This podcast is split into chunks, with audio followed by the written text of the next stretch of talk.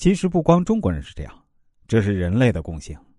人们在面临不希望发生的事儿时呢，会不自觉的启动两种心理机制：一种是设法采取一些措施避免事情的发生；另一种是调整内在的心理矛盾，准备接纳这个不可改变的事实。如果在心理调整进入平衡状态时，出现一个新的选择，而这个选择又正好与内在平衡状态相近时，就很容易被内化接纳。在难题面前，人们往往会退而求其次。对于不能完成的任务，很少有人会愿意接受，而且很多困难容易在人的心理上被放大。人们在听到比较困难的问题或者被人提出难以接受的要求时呢，一般都会先拒绝。但是如果别人降低问题的难度或要求时呢，人们就会犹豫。如果再次降低，人们一般就会先答应了。一方面是不好意思再拒绝。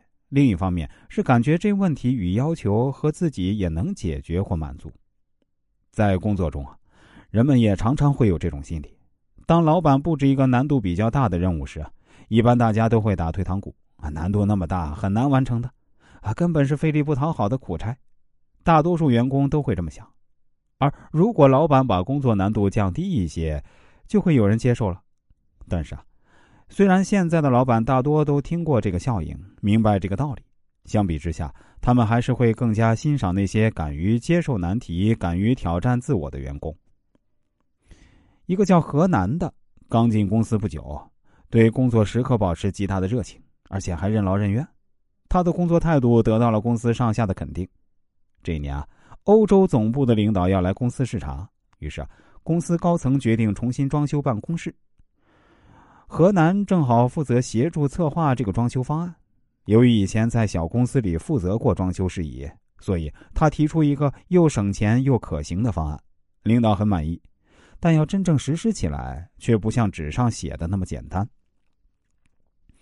要为公司省钱，就不得不节省各个员工的办公空间，这肯定会得罪不少人。而且要在不影响公司各项工作的前提下来完成装修任务，这简直不可能。那即使完成了，也是出力不讨好，所以同事们都用各种理由搪塞过去。只有河南，当经理问他愿不愿意接受这个任务时，他一口就答应了。别的同事都笑他傻，说他真是年少无知、天真烂漫。